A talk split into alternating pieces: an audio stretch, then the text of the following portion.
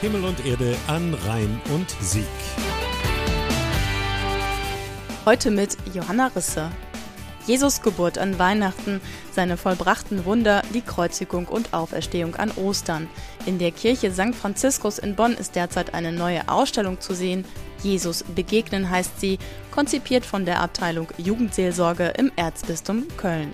Dargestellt sind die sieben wichtigsten Stationen in Jesu Leben und alle regen zum Mitmachen an. Dem 16-jährigen Andreas Walter gefällt vor allem der sogenannte Fanshop, ein Basteltisch. Das ist ja eine Station, in der man versucht, was Alltägliches herzustellen. Das einen halt trotzdem mit Jesus verbindet.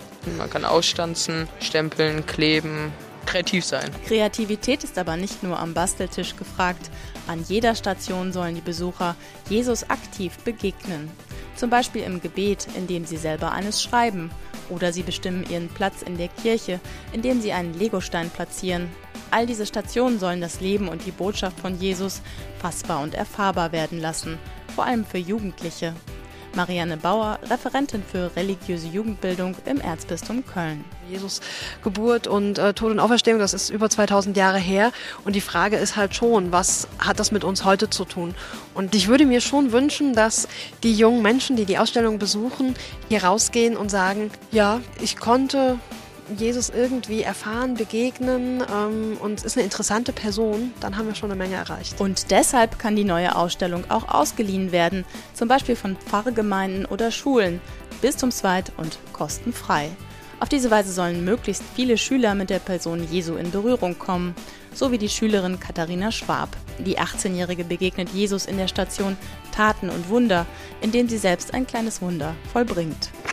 Ich schneide gerade hier eine Blume und vor mir steht so eine Schale voller Wasser und Papierblumen schwimmen drauf. Und das ist irgendwie ein schönes Gefühl, weil man sich ja normalerweise vorstellt, dass Papier im Wasser direkt untergeht. Hier ist so ein kleines Wunder gerade geschehen, was man sich selber anschauen kann und anfassen kann.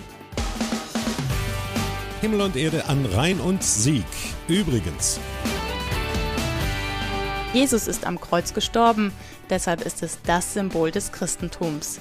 Dass das Kreuz der Kirche nichts mit dem nationalsozialistischen Hakenkreuz zu tun hat, ist der katholischen und evangelischen Kirche wichtig. Unter dem Leitwort Unser Kreuz hat keine Haken laden die Kirchen für den 1. Mai-Feiertag zu einem ökumenischen Mittagsgebet ein. Anlass ist die geplante Demonstration von Neonazis durch das Zentrum von Bonn-Beul. Das Mittagsgebet beginnt um 12.15 Uhr im Bonner Münster. Alle Infos gibt es nochmal zum Nachlesen im Internet auf Himmel und Erde an rhein und sieg.de und radiobonnrheinsieg.de.